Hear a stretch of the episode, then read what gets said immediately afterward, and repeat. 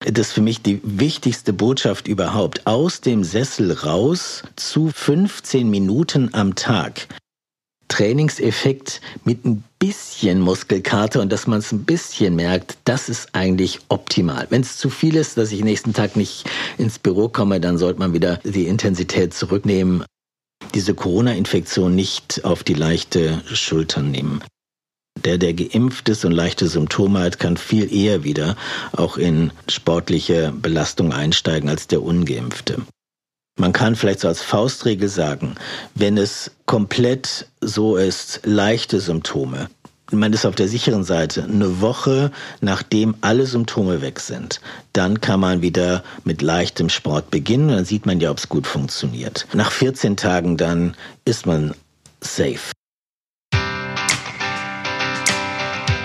Hallo und herzlich willkommen bei Auf Herz und Nieren, dem Podcast für Gesundheit und ein gutes Körpergefühl.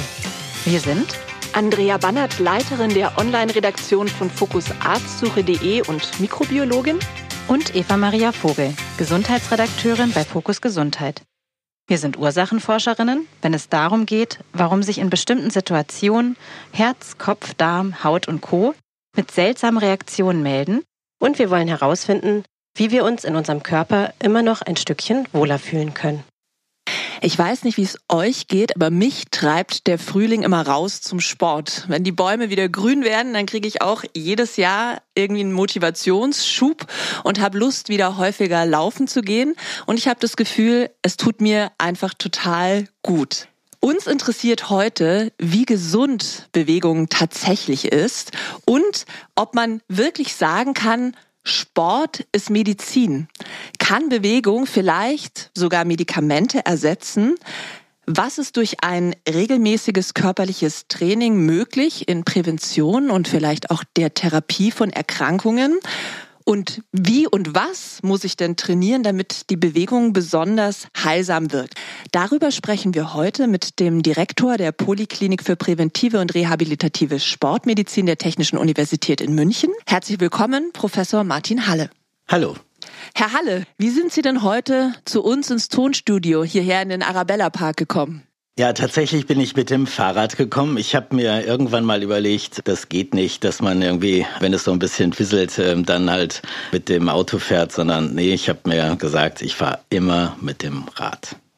Ich kann es sogar bezeugen, dass es stimmt, denn wir sind uns zufällig, zufällig begegnet und ja. ich äh, habe das äh, gesehen, dass Sie mit dem Fahrrad hergekommen sind.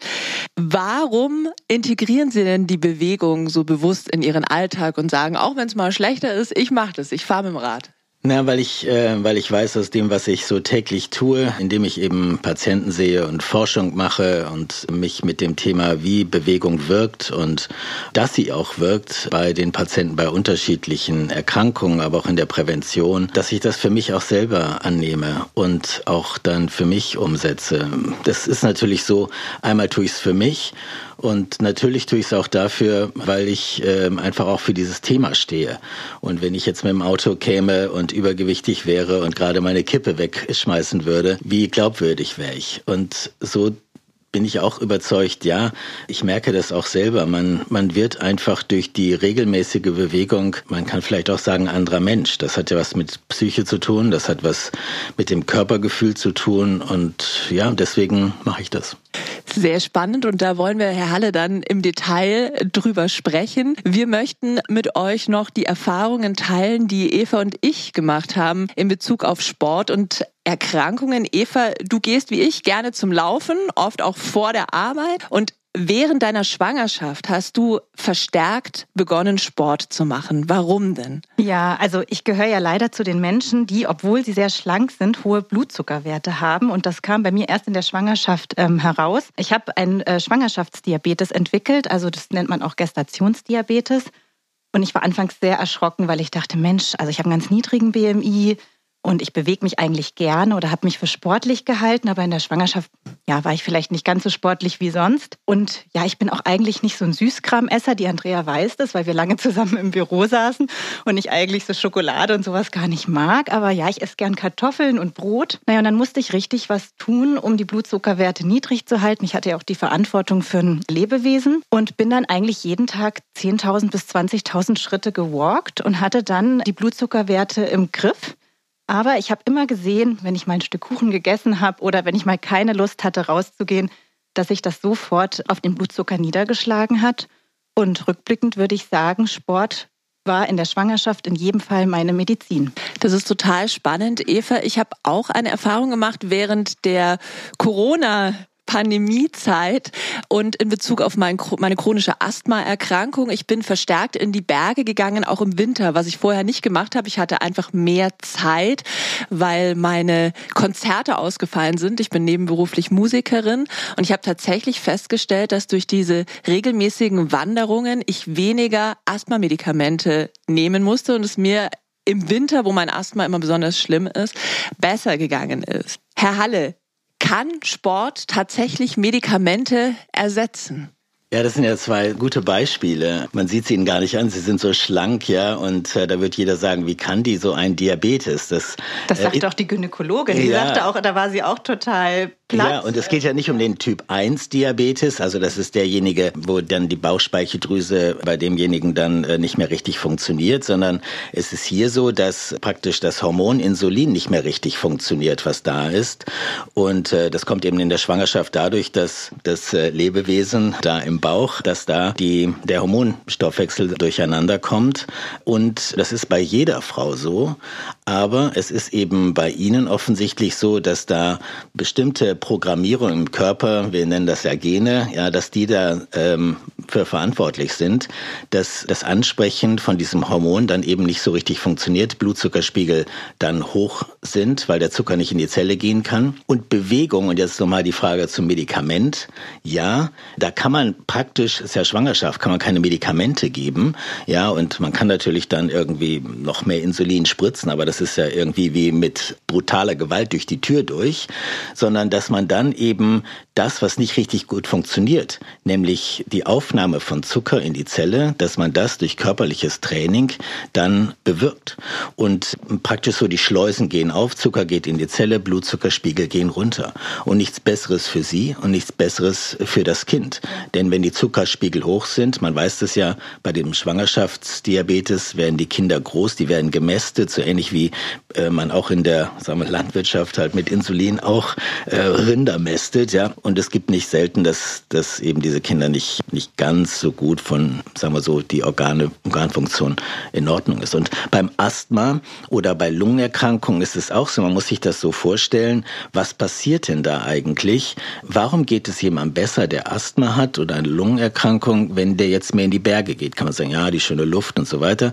Das ist es aber nicht, sondern es ist so, dass man verstehen muss, wenn ich mich belaste, dann geht zwar ganz viel über Herz und Lunge, aber das Verständnis dafür ist vielleicht bei jedem nicht so da, dass eigentlich die Muskulatur, das, was, mit dem wir uns bewegen, dass das, also in den Beinen, die Muskulatur, dass das viel entscheidender ist, ob der Sauerstoff da, den wir aufnehmen und der durchs Herz dann in die Zirkulation gepumpt wird, dass der aufgenommen wird.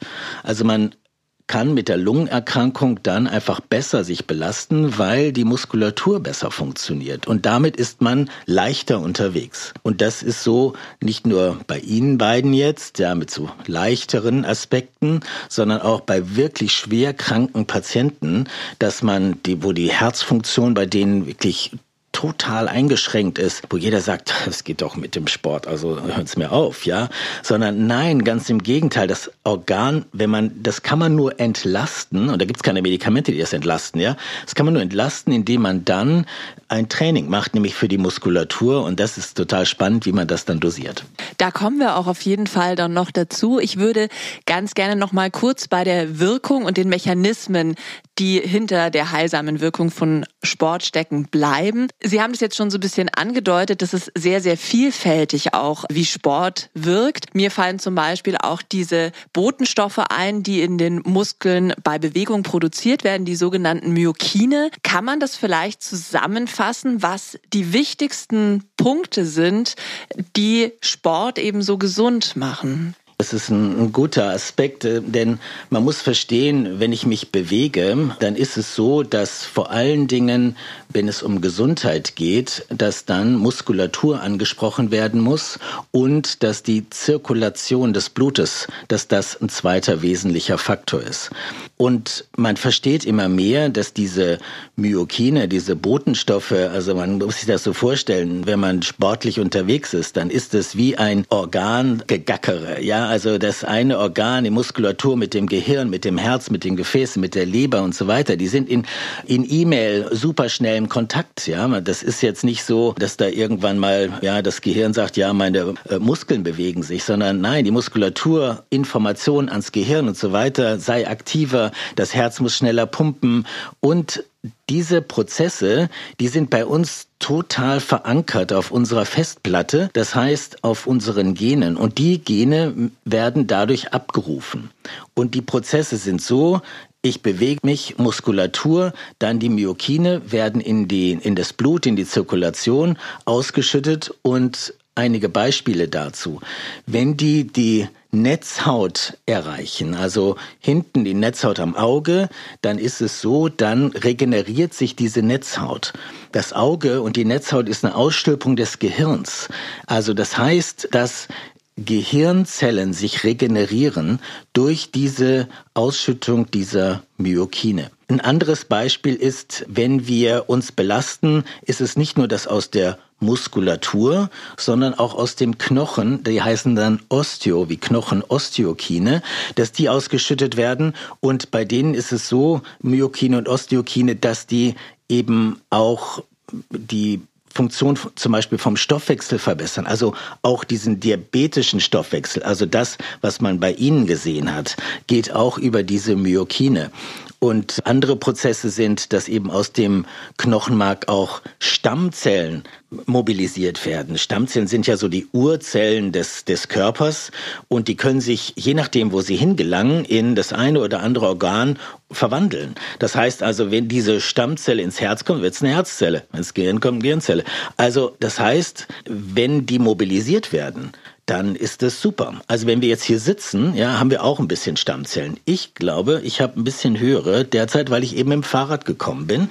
Denn diese Belastung führt dazu, dass diese Stammzellen eben dann mobilisiert werden.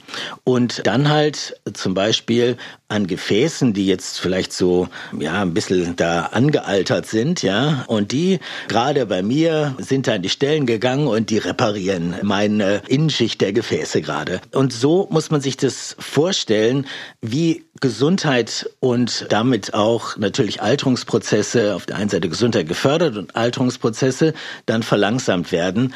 Und das ist nicht einfach mal, ich fühle mich gut und das Wetter ist schön und ich bewege mich jetzt, sondern dass man versteht, wie man diese Prozesse dann in Gang setzt, weil das wäre dann ja was Gutes, Günstiges, Gesundes.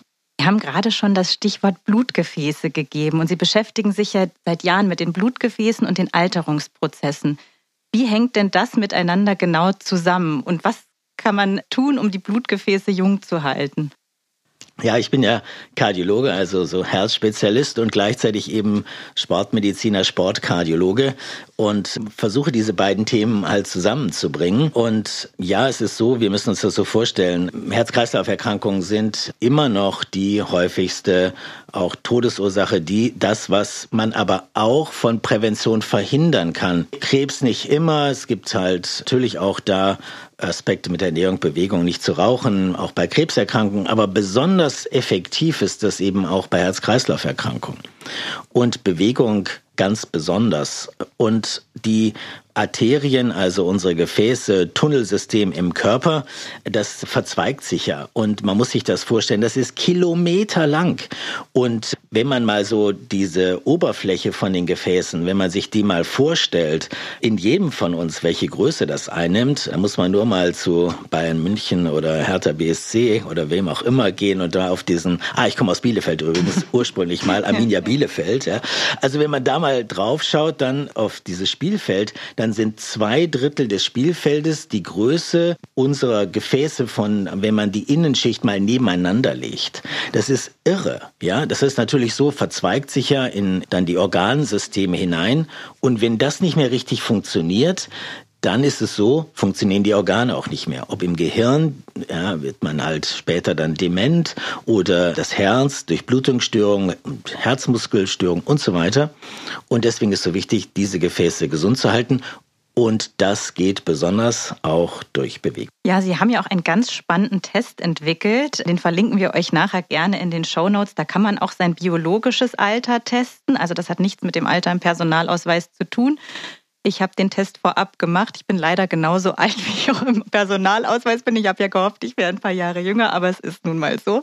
Aber ich habe auch gleich gesehen, an welchen Stellschrauben ich noch ein bisschen drehen kann. Ja, es wird ja wahrscheinlich ein paar unserer Hörer geben, die ähnlich wie ich jetzt genetisch vielleicht ein bisschen vorbelastet sind, zum Beispiel was den Blutzucker angeht oder das Cholesterin oder das Herz und da einfach nicht ganz so gute Karten haben. Was haben wir denn, die so ein bisschen vorbelastet sind, selbst in der Hand und was können wir durch Sport bewirken, um quasi diesen ganzen Erkrankungen wie dann wirklich einem Diabetes, Bluthochdruck, Herz-Kreislauf-Erkrankung von der Schippe zu springen?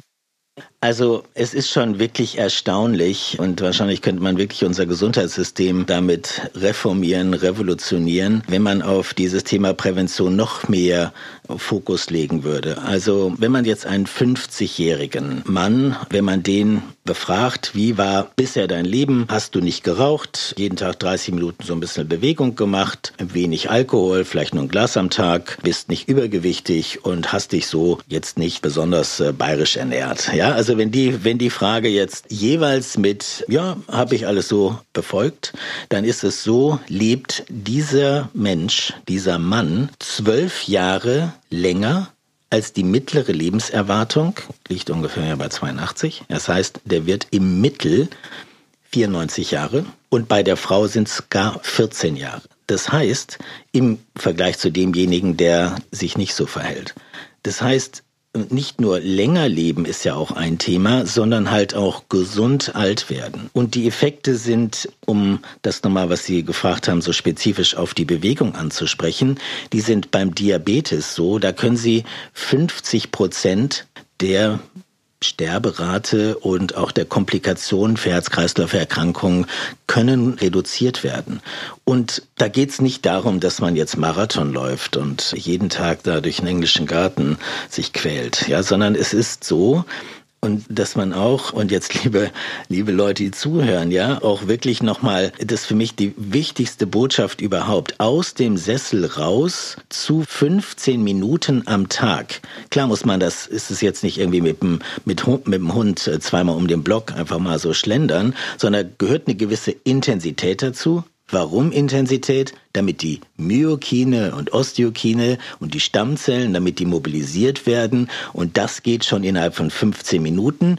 Und das geht eben auch bei einer bestimmten Intensität. Je höher die Intensität, umso besser. Nicht ganz maximal, aber es muss schon so sein, dass ich ein bisschen ins Schwitzen komme. Ja, wenn ich das mache, dann habe ich praktisch, und Sie zum Beispiel, ja, mit dem Diabetes ist das Risiko so wie bei jemandem, also wenn sie es machen, das Risiko so später mal Diabetes zu entwickeln, wie jemand, der, der überhaupt diese genetische Konstellation nicht hat. Das heißt, wir können der Genetik auch ein Schnippchen schlagen, ja, durch Bewegung und entsprechenden Lebensstil. Ja, manchmal bin ich auch ein bisschen dankbar, weil ich dadurch tatsächlich immer auch angehalten bin, Sport zu machen. Ich muss das ja auch im Nachhinein verfolgen, ob sich das fortgesetzt hat. Ja, dadurch habe ich auch wirklich eine hohe Motivation, muss ich gestehen, und denke nicht, ach, die Gene und alles ist so entspannt und ich kann hier auf dem Sofa sitzen bleiben, sondern ich weiß, ich werde mein Leben lang was tun müssen. Außer zügig spazieren gehen, gibt es noch Sportarten, die Sie sonst empfehlen würden, die einen positiven Effekt haben, die man leicht umsetzen kann? Ja, insgesamt einfach doch selber daran denken. Es bringt jetzt nichts, eine Sportart nach der anderen hier aufzuführen und dann sagt einer, aber meine ist nicht dabei, sondern dran denken. Ich hatte ja gesagt, zwei Mechanismen müssen angesprochen sein. Das ist einmal die Muskulatur und einmal das Herz-Kreislauf-System. Beides muss zusammenkommen, weil die Mechanismen zum Beispiel für Mobilisation von Stammzellen ist eben mehr über auch diese Ausdauerbelastung, während jetzt die Myokine und Osteokine mehr Kraftbelastung ist. Und dann sich überlegen, mache ich das? Ja, ist meine Sportart jetzt so, dass die das macht? Zum Beispiel ist es so, wenn ich schwimme, dann habe ich eine ähm, Herz-Kreislauf-Zirkulation. Damit ist es definitiv so, dass diese Stammzellen mobilisiert werden. Es ist auch so, dass ich eine muskuläre Belastung habe. Nicht ganz, aber ich habe, äh, natürlich habe ich eine muskuläre Belastung beim Schwimmen, aber nicht ganz so wie beim Joggen zum Beispiel. Und dann werden die Myokine werden mobilisiert, aber die Osteokine, weil ich ja im Wasser da schwimme, ja, und da, da wird Knochen überhaupt nicht belastet.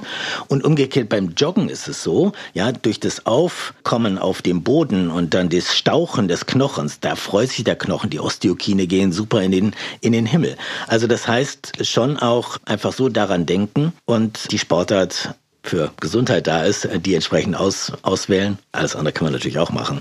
Ja, da ist Joggen natürlich auch eine ganz gute Osteoporoseprävention, wenn man da durch die Stoßbewegungen Absolut. auch immer wieder den Knochen ja. anregt. Gibt es Patienten, denen Sie eher Ausdauersport empfehlen und anderen, denen Sie eher Kraftsport empfehlen? Oder immer eine Mischung. Ja, wenn man jetzt mal für jemanden, der gesund ist, dann sage ich immer zwei zu eins. Also das heißt zweimal Ausdauer und, und einmal Kraft. So, wenn man drei Einheiten hat oder auch so in dem Verhältnis. Wenn ich jetzt zum Beispiel eine, eine Herzerkrankung oder eine Lungenerkrankung habe und vielleicht da ein bisschen eingeschränkt bin, dann spielt das Krafttraining immer größere Rolle, weil ich damit weniger Belastung des Herz-Kreislauf-Systems habe und auch der Lunge und möchte ja die Muskulatur besonders trainieren, dann tritt das in den Vordergrund. Und das zeigt schon, dass man auf den Einzelnen abgestimmt ein Trainingskonzept dann gestalten kann. Man kann natürlich sagen, ja, mach irgendwie alles, aber das wird dann auch nicht die Effekte haben. Jetzt spielt es vielleicht nicht nur eine Rolle, welchen Sport ich mache, sondern auch, wie lange und wie oft ich trainiere. In meinem Freundeskreis gibt es Leute, die vor allem am Wochenende Sport machen. Die gehen dann vielleicht am Samstag auf eine große Bergtour, sind sechs Stunden lang gewandert. Und dann gibt es die anderen, die sagen, oh, ich fahre jeden Tag mit dem Fahrrad eine halbe Stunde in die Arbeit und zurück. Am Ende haben sie sich ungefähr gleich viel pro Woche bewegt. Ist denn der Effekt für die Gesundheit dann auch vergleichbar? Die Frage möchte ich gerne anhand auch dieses Beispiels wiederum der, der Myokine und der Stammzellen beantworten. Denn darum geht's ja. Also das, das, das Wohlfühlgefühl, die Psyche und so weiter, wahrscheinlich geht's den beiden gut. Wenn man aber jetzt mal betrachtet, was zum Beispiel Zuckerstoffwechsel angeht, ja, also wenn Sie jetzt da in die Berge einmal die Woche gehen, würde ich sagen, nee, das reicht nicht aus, weil nach drei Tagen ist der Zuckerstoffwechsel wieder da, wo er angefangen hat. Das heißt also vom Mittwoch bis Samstag ist einfach wieder eine schlechte Situation gegeben. Und bei den Stammzellen ist es auch so. Das geht kurzfristig hoch und geht dann aber auch wieder runter. Und deswegen ist auch so dieses tägliche durchaus, wenn man mal von der Pathophysiologie kommt, sehr sinnvolle Herangehensweise. Und dann eben zusätzlich am Wochenende nochmal eine längere Einheit, weil das bringt natürlich auch eine ganze Menge.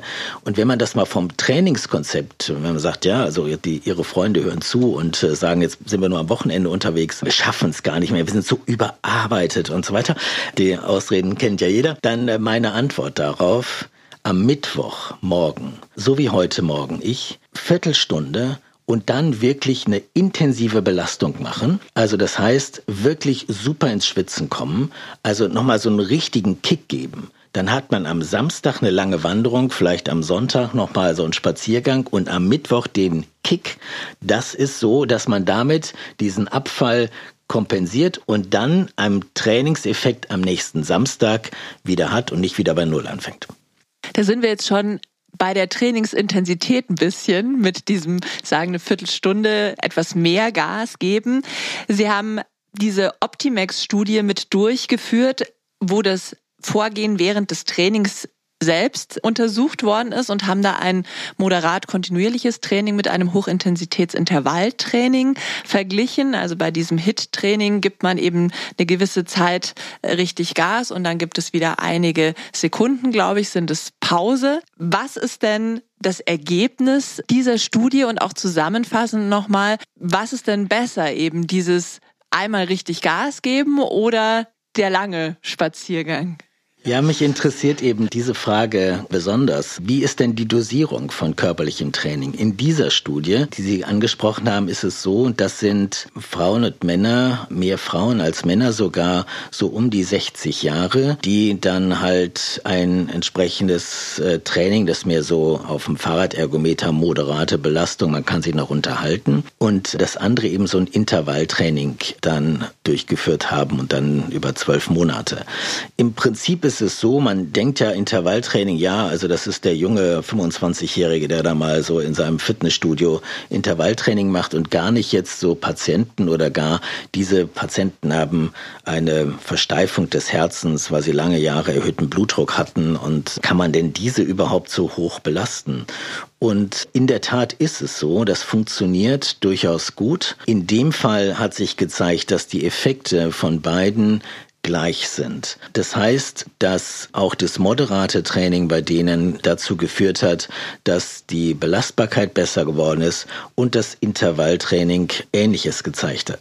Wenn man aber sich die Versteifung des Herzens anschaut, also das, was das Problem eigentlich ist, dann sieht man, dass hochintensive Intervalltraining höhere Effekte hat. Das dauert lange, zwölf Monate dieses Training, das dann auch äh, diese Effekte hat, aber das sieht man dann schon, so dass es darum geht, auch wenn man so Medizin und Sport und Sport als Medizin betrachtet, auch dann zu sagen, ja, wie dosiere ich denn die Pille? Ist das jetzt eine hohe Dosierung? Gebe ich das morgens und abends? Gebe ich das samstags und mittwochs? Oder gebe ich das jeden Tag? Und welche sind die Effekte? Ist nur Belastbarkeit, Psyche oder auch dann die Veränderung am Herzen? Und das hat diese Studie gezeigt. Mich würde noch wahnsinnig interessieren, wie das mit Pulsuhren ist. Ich benutze zum Beispiel immer zum Laufen eine Pulsuhr, weil ich ganz schnell einen hohen Puls bekomme und manchmal, wenn ich eine Weile nicht trainiert habe, auch merke, ui, um so einen Puls von 150 zu halten, laufe ich ja ganz schön langsam. Was halten Sie denn von solchen Trackern? Ja, und sollte jeder seinen eigenen Trainingspuls festlegen? Wie ist Ihre Einstellung dazu? An Ihrem Arm sehe ich jetzt keine Pulsuhr zum Beispiel. Ja, ich, äh, ich habe selber keine. Das ist richtig und ich laufe da nach Gefühl. Wenn man das auch so im absoluten Leistungssportbereich sieht zum Beispiel, ist es auch so, da wird ganz viel auch nach Gefühl gelaufen. Nicht, dass ich jetzt Leistungssportler wäre, aber das geht schon auch ohne Tracker. Die diejenigen, die sagen, ja, ich möchte genau mich justieren und so, da ist natürlich mit den Uhren heute wahnsinnig gut möglich, auch das zu erfassen. Was gut dadurch ermöglicht wird, ist, dass man so den optimalen Trainingsbereich erfasst. Also wenn wir jetzt sagen, und häufig sehe ich das bei einer Empfehlung, ja, machen Sie doch mal den und den Sport zum Beispiel und der Blutdruck ist hoch und äh, oder Diabetes und so weiter, dann haben die Leute überhaupt gar kein Verständnis dafür. Was ist denn die Intensität, die ich eigentlich jetzt da verschreibe? Und da mache ich so Tests und dann schaue ich mir genau an, ob es jetzt die 150er Puls sind oder 135er Puls, wo die Effektivität des Trainings dann besonders hoch ist. Und auch äh, diejenigen, die sagen, hey, ich möchte einfach mal wieder fitter werden, besser, ja, also von meiner Leistungsfähigkeit. Ich möchte mal meinen Bauchspeck wieder verlieren und einfach wieder die Treppen hochlaufen können. Auch da bei den meisten ist es so, die überschießen total. Also da ist die Intensität zu hoch und dann ist es gut zu sehen, dass man sagen kann, nein, die Belastung ist zu hoch, da ist der Trainingseffekt überhaupt nicht da, sondern einfach mal ein bisschen runtergehen. Und auch diejenigen, die jetzt super ambitioniert sind und dann auch zu mir kommen und sagen, ach, also ich werde überhaupt nicht besser. Ich bin jetzt von fünfmal die Woche auf siebenmal die Woche und nochmal mehr Kilometer und so weiter. Dann sage ich denen ja, zu intensiv trainiert, teste ich natürlich, aber dann ist meistens so zu intensiv trainiert und zu viel und dann sage ich denen bisschen Intensität raus, zwei Ruhetage eingelegt und dann sagen die nach drei Monaten, ich habe weniger trainiert und viel besser geworden. Also die Erfahrung teile ich. Ja, das, das, das, heißt schon, äh, es kommt eben auch da darauf an, dass man das richtige Training macht und das kann man ganz gut mit diesen Trackern dann oder in Herzfrequenzen vor allen Dingen kann man dann gut auch dosieren. Ja, so ging es mir auch kürzlich. Also ich bin auch immer viel zu hohem Puls gelaufen und Freunde, die früher Leistungssportler waren, die sagten, schnall dir eine Pulsuhr um und guck mal, wie hoch der Puls ist. Und der war tatsächlich bei 180 und dann meinten sie, lauf doch mal bei 150 und zack, auf einmal gingen dann zwei Wochen später auch viel weitere und längere Strecken. Genau, aber ich musste auch langsamere Musik einschalten. Das war dann auch ein Trick, um ein bisschen langsamer zu laufen. Ja, was mich auch noch brennt interessieren würde. Wir hatten es ja vorab erwähnt, Andrea und ich, wir hatten vor vier und drei Wochen eine Corona-Infektion. Ich hatte glücklicherweise einen milden Verlauf. Andrea, du hattest ein bisschen einen heftigeren Verlauf. Verlauf. Und jetzt trete ich zum Beispiel, ich weiß nicht, wie es bei dir ist, Andrea, aber ich trete so ein bisschen auf die Bremse gerade und mache eher den zügigen Spaziergang um den Münchner Olympiasee, kleiner Olympiasee, großer Olympiasee und frage mich, wann ich wieder so mit dem Training einsteigen kann. Gibt es da bestimmte Vorgaben, woran man sich oder Faustregeln, an die man sich halten kann, wenn man eine Corona-Infektion hinter sich hatte? Ja, die Corona-Infektion ist schon auch das, was mich jetzt der letzten zwei Jahre auch mit dem, was ich so in meiner Ambulanz sehe, ob das jetzt Leistungssportler, Patienten, du und ich und, und so weiter sind, die doch nach einer Corona-Infektion auch längere Zeiten der körperlichen Einschränkungen oder auch Symptomen zeigen. Das begleitet mich schon. Auch das Thema Herzmuskel Muskelentzündung begleitet mich auch. Eigentlich muss ich sagen, in meiner Ambulanz, die ja einfach groß ist und viele Leute hinkommen, die ich auch schon täglich sehe. Deswegen darf man diese Corona-Infektion nicht auf die leichte Schulter nehmen. Also das ist so vielleicht auch ganz entscheidend und wichtig. Wer geimpft ist, der hat erstmal schon bessere Karten. Äh, die ungeimpften haben viel mehr Komplikationen. Und das hat auch was mit dann der Freigabe für Sport zu tun. Der, der geimpft ist und leichte Symptome hat, kann viel eher wieder auch in sportliche Belastung einsteigen als der ungeimpfte. Und dann muss man dann auch bei dieser Corona Infektion verstehen, was ist denn das eigentlich? Dieses Virus kommt über unseren Atemtrakt und unsere Schleimhäute in die Zirkulation und verbreitet sich im ganzen Körper, von der Locke bis zur Socke. Also das heißt in jedem Organ, bisschen salopp jetzt gesagt, aber so, dass man es versteht. Ja, also es geht überall hin, ob ins Gehirn, man wird müde, man kriegt Riechstörungen und eben auch ins Herz. Und warum? Und jetzt sind wir wieder da. Vorhin haben wir über die Gefäße gesprochen, weil dieses Coronavirus eine Beeinträchtigung der Innenschicht der Gefäße macht und eine leichte Entzündungsreaktion und das betrifft jedes Organ. Und deswegen sind die Symptome so unterschiedlich. Der eine hat irgendwie Brustschmerzen, der andere hat ein bisschen Luftnot, der andere Kopfschmerzen und Müdigkeit und der andere sagt Muskelbeschwerden und ich kann mich nicht mehr so richtig mich belasten. Und das liegt daran. Und jetzt, wenn es um Freigabe geht, ist der Fokus ganz allein aufs Herz. Und da ist es so, dass man Obacht geben sollte auf Beschwerden, die da sind, ach, ich kann mich nicht so mehr so richtig belasten, mir schnell außer Atem. Zweit ist das so, das Herz vielleicht mal so holpert, stolpert oder dass man so einen Druck auf dem Brustkorb hat, dann sollte man schon sehen, dass man dann doch eine ärztliche Untersuchung anstrebt. Weil es doch so ist, selbst leichte Verläufe können dann auch so ein Herzmuskel mit befallen und das sieht man dann erst, wenn man eine medizinische Untersuchung macht. Damit meine ich nicht, dass jeder jetzt da zum Arzt laufen sollte, aber man muss eben in sich reinhorchen. Wenn man merkt, dass irgendwas nicht in Ordnung ist, dann hat sich medizinisch untersuchen lassen. Und man kann vielleicht so als Faustregel sagen, wenn es komplett so ist, leichte Symptome, man ist auf der sicheren Seite, eine Woche nachdem alle Symptome weg sind, dann kann man wieder mit leichtem Sport beginnen. Dann sieht man ja, ob es gut funktioniert. Nach 14 Tagen dann ist man safe. Dann kann man sagen, okay, das kann ich jetzt wieder tun. Also nach einer sieben Tage so leicht anfangen und nach zwei Wochen kann ich dann wieder Vollgas geben. Ähm, wenn ich allerdings Beschwerden habe, die vor allen Dingen mit Fieber, Muskelbeschwerden, auch in den Beinen, dann ist man vorsichtiger und sagt dann lieber mal ein bisschen länger Pause, das heißt dann so ungefähr zehn Tage und dann sieht man ja, wie es dann nach der Infektion geht und dann langsam wieder einsteigen. Also es verschiebt sich dann so ein bisschen nach hinten. Okay. Ich würde jetzt noch einmal kurz zurück auf die Patienten kommen, die vorerkrankt sind. Für wen lohnt sich denn so ein Sporttauglichkeitstest und was müssen diese Patienten beachten? Also wie gehen Sie da mit den unterschiedlichen Patienten um? Machen Sie immer einen Sporttauglichkeitstest? Was ich mache, ist, dass ich schaue, wie ich Sport als Medizin dosiere. Und das heißt, ich muss äh, schauen, funktioniert das Herz und wie gut funktioniert es und gibt es erhöhten Blutdruck und wie sieht es mit Diabetes aus oder mit der Lunge oder je nachdem und mache dann als sicherlich eine zentrale Untersuchung so einen Belastungstest, wo ich dann mit Laktat oder mit Sauerstoff Aufnahmeuntersuchung, also mit so einer Maske und die Gase dann messe, genau feststellen kann, wo dann die optimale, wo der optimale Trainingspuls ist, wo die optimale Stoffwechsel ist wie ich dann auch das Training dosiere. Und was man verstehen muss, je kränker jemand ist, umso sinnvoller ist das. Also ob ich jetzt Herzpatient bin, Lungenpatient, Diabetes oder Krebspatient, das sind diejenigen, die da besonders davon profitieren. Und für den Bereich Prävention ist es in ähnlicher Weise genauso zu sehen.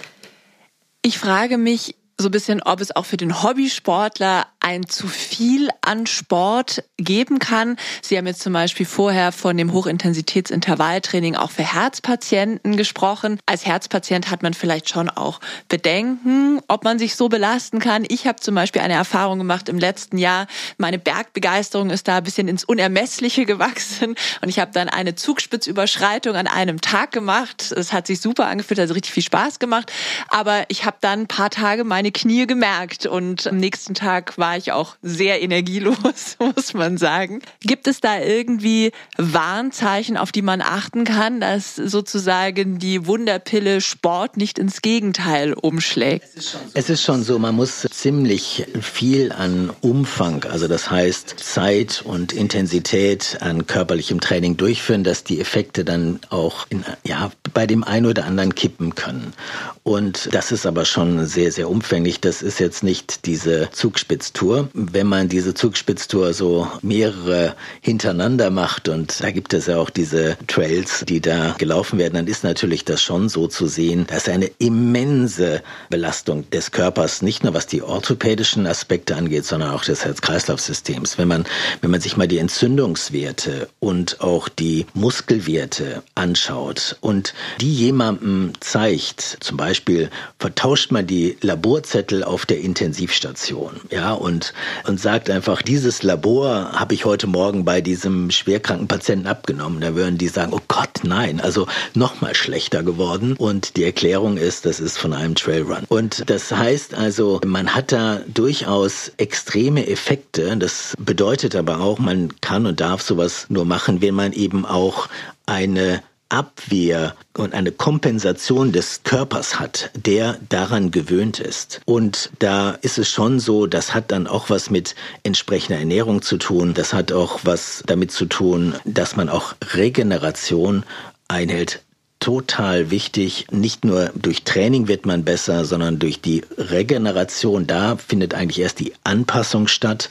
Das heißt, ja, so eine Belastung ist gut, aber dann natürlich nicht jeden Tag hintereinander. Und alle sollten daran denken, dass eben solche Regenerationsphasen wichtig sind und dass man sich langsam an diese Belastung ran trainiert. Und dann gibt es eben doch auch den einen oder anderen, der, wenn er zu viel macht, und das sind dann wirklich über viele Jahre hohe Belastungen wie Marathonlaufen, und dann sieht man doch Veränderungen am Herzen zum Beispiel, die dann eine, äh, ja, vielleicht dann doch auch das elektrische Zentrum des Herzens beeinträchtigen können und es dann zu Herzrhythmusstörungen kommen kann und, und anderen. Ähm, das ist aber sicherlich eine kleine Gruppe. Wie viel Regeneration braucht es denn? Und mich würde auch noch mal interessieren, mechanistisch, was passiert denn in diesen Regenerationsphasen? Also mechanistisch ist es so, wir haben dann halt die Belastung, die Gene, zum Beispiel in der Muskulatur und ähm, Herzmuskel und so weiter, die werden angesprochen und die bilden ja dann Eiweiße. Und diese Eiweiße, die müssen ja dann also zu mehr Muskelmasse führen und die Anpassung, dass eben wie der Zucker dann besser in die Zellen kommen kann, das sind dann eben sogenannte Rezeptoren, die dann da das entsprechend dann die Hormone dann andocken können und so weiter oder auch Schleusen. Das sind Eiweiße, Eiweiße, die da gebildet werden und das dauert. Es ist nicht sofort da und deswegen ist es so, dass man schon sagt, bei einer höher intensiven Belastung am nächsten Tag dann deutlich weniger oder dann eben nicht diese Muskulatur, die man belastet hat, sondern was anderes. Deswegen zum Beispiel beim Triathlon, wenn man läuft, kann man am nächsten Tag auch schwimmen und dann kann man wieder Rad fahren und das ist damit natürlich auch in der Art möglich. Und diese ja, Regeneration, die ist eigentlich dort, wo Trainingseffekt stattfindet. Und der ist unterschiedlich, ob ich jetzt jung bin, also ein 15-Jähriger, den können Sie im Prinzip losschicken, ja, und jeden Tag, äh, ich sag mal volle Kanne, da lacht er nur drüber, ja. Während äh, der 35-Jährige, na, da kann es schon mal sein, dass der ein bisschen ermüdet.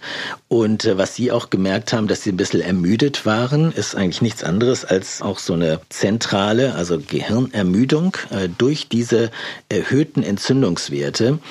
Und das ist eben bei Älteren nochmal ausgeprägter, bei Untrainierten nochmal mehr und auch zum Beispiel bei Tumorpatienten, also Krebspatienten, die auch zum Beispiel eine Chemotherapie erhalten haben, da setze ich auf jeden Fall immer eine Trainingspause ein. Also die regenerieren langsamer, sodass das altersabhängig und aber auch Trainings von Training und auch von der Erkrankung dann ähm, ja abhängig ist. Ich würde noch gerne so auf kleineres Zwicken und Zwacken beim Sport oder auch das Thema Sportverletzungen kommen. Wir haben uns vorher unterhalten, Eva und ich beim Laufen kennen wir das und auch unsere Sportwissenschaftswerkstudentin, die Anne-Christine, die erst 25 ist, die auch gerne läuft, hat berichtet, man läuft total motiviert und irgendwo zwickt's dann so bisschen im Knie, im Schienbein oder man merkt was im Fuß. Was empfehlen Sie denn präventiv gegen Verletzungen des Muskel- und Knochenapparates? Also wärmen Sie sich zum Beispiel immer vor dem Sport auf? Das ist ja auch so eine berühmte Frage. Aufwärmen, dehnen, ja, nein? Ganz wichtig dazu ist zu verstehen, was mache ich mit dem Aufwärmen und mit dem Dehnen. Ich aktiviere eigentlich damit, was die Muskulatur und das Ansprechen der Muskulatur, indem ich es Dehnung äh, der Muskulatur dann mache. Insofern macht es durchaus Sinn. Muss aber nicht in die volle Dehnung gehen, sondern es geht mir eher darum, Muskulatur da so anzusprechen, dass die in Anführungsstrichen denkt, okay, also da geht was los, ich bin bereit. Mobilisation ist das andere, dass Gelenke mobilisiert werden, auch das gehört in gewisser Weise dazu und kann vorher und auch nachher durchgeführt werden. Was aber so entscheidend für die Prävention von Kniebeschwerden oder Fußbeschwerden, gerade wenn wir das Thema einmal jetzt Joggen haben, dann ist es so, dass man immer denkt, ja, ich kann jetzt einfach mit dem Joggen anfangen. Wenn Sie mal, und eben bin ich ja durch mit dem Fahrrad durch den englischen Garten gelaufen, also jedem zweiten hätte ich meine Karte zustecken können. Ja, Sie merken, da ist keine Körperspannung da. Das Laufen zum Beispiel ist so, dass es das eigentlich, das aus dem Rumpfbereich kommt und die Beine einfach nur unten laufen. Also es muss eine Stabilität im Rumpfbereich da sein, also Bauchmuskeltraining, Koordinationstraining, ansprechende Muskulatur, die ja über das Kniegelenk geht und damit das Kniegelenk halten und auch das Fußgewölbe halten. Also wenn die Muskulatur nicht angesprochen ist, nicht wach ist, aber auch die Koordination, und das ist im Prinzip dieses Nervenmuskel Interaktion. Wenn das nicht da ist, ja, dann sind es Mini-Ausrichtungen, ja, im Kniegelenk, die dann dazu führen, dass wenn sie ein bisschen mehr Training machen, mal zwei, drei Wochen, dass sie dann merken, upsa, ja, ich merke mein Knie.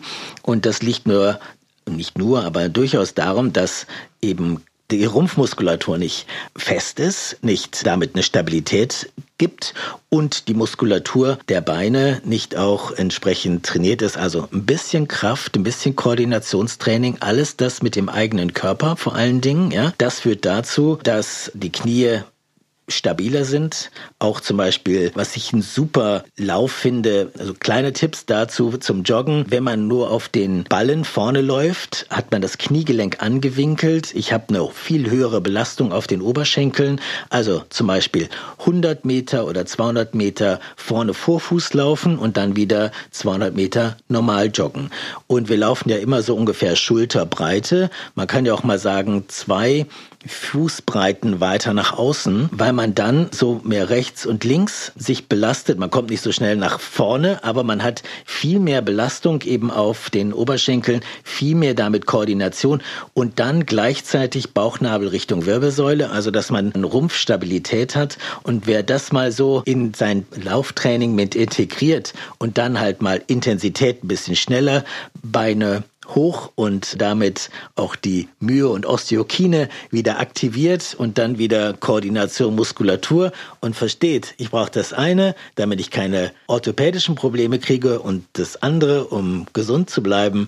Und dann schaue ich noch in den schönen Himmel hinein und freue mich, äh, dass ich hier draußen in der Natur bin. Dann ist es eigentlich das, was, was man sich so auch von meiner Seite äh, vorstellt, wie Gesundheit funktioniert. Ich glaube, ich werde das auf jeden Fall mal ausprobieren, was Sie jetzt unseren konkreten Tipps mitgegeben haben. Herr Halle, ich möchte noch auf das Thema Muskelkater kommen. Ich habe eine kleine Workout-Gruppe, die heißt Go Hard or Go Home. Ist nicht so dramatisch, wie es klingt, aber da ist der Muskelkater immer die Heldengeschichte. Oh, ich hatte so Muskelkater, ich konnte kaum noch aufstehen und man freut sich dann, weil man hat das Gefühl, man hat super viel und intensiv intensiv trainiert. Wie ist es denn mit dem Muskelkater? Ist das wirklich völlig unbedenklich? Ist das gut oder schlecht? Muskelkater ist schon so, dass da die kleinen Muskelfasern, dass die bisschen äh, vielleicht äh, einmal zu sehr gereizt und der eine oder die eine Muskelfaser eben auch zugrunde geht. Und das ist jetzt nicht grundsätzlich schlimm, weil Körper kann das super regenerieren. Was sie dann natürlich dadurch bekommen, ist ein tolles Ansprechen halt der Gene. Das auf jeden Fall. Nur wenn es dann dazu führt, dass man sich kaum danach bewegen kann, ist es äh, ein bisschen kontraproduktiv. Deswegen sollte sollte man schon sehen, ja, Trainingseffekt mit ein bisschen Muskelkater und dass man es ein bisschen merkt, das ist eigentlich optimal. Wenn es zu viel ist, dass ich nächsten Tag nicht ins Büro komme, dann sollte man wieder ein bisschen zurück, die Intensität zurücknehmen, also dann äh, eher eher home gehen und vielleicht die Härte ein bisschen zurück, aber sonst äh, spricht nichts mal grundsätzlich dagegen. Herr Professor Halle, was sagen Sie eigentlich Ihren Patienten, um sie zu motivieren, dran zu bleiben? Also bei mir war es so, ich hatte ja mit diesem Schwangerschaftsdiabetes wirklich die Verantwortung für ein anderes Lebewesen und der Diabetologe sagte auch, seine Lieblingspatienten sind die schwangeren Patientinnen, weil die sehr ehrgeizig sind und ihre Blutzuckerwerte sehr gut im Blick behalten. Haben Sie da irgendwie so ein paar Motivationstricks, um dauerhaft dran zu bleiben? Ja, auch ich selber habe natürlich ein Schweine und das ist logisch. Finde ich jetzt, dass das logisch ist, dass jeder den irgendwo durchaus hat. Ich habe auch äh, zum Beispiel dienstags kommt immer ein Freund von mir vorbei, der ist wirklich super hartnäckig, ja, und äh, klingelt und, und dann gehen wir laufen zusammen. Das, was ich eben sagte mit meinem Fahrradfahren, einfach sich mal einmal festlegen, dass ich zum Beispiel eine Station mit der U-Bahn eher aussteige. Einfach sagen, das mache ich jetzt für mich immer. Und es gibt keine Ausnahme mehr dazu. Und so ist es klar, wenn man da immer so ein bisschen sich laufen lässt, dann schafft man es nicht sondern die, den Sport mit sozialen Komponenten zu verknüpfen, mit Freunden, dann auch mit dem Ehepartner auch nach Hause zu kommen und zu sagen, hey, wir beiden gehen jetzt einfach, wenn ich nach Hause komme, nicht gleich an den Abendbrotstisch, sondern nein, wir gehen einmal noch um den Block zusammen, dann ist es auch das, was uns ja fördert, uns auszutauschen. Und zum Beispiel habe ich bei mir das auch eingeführt, dass ich mit meinen Mitarbeitern kleine Personalgespräche auch mal beim Spaziergang um den Block mache.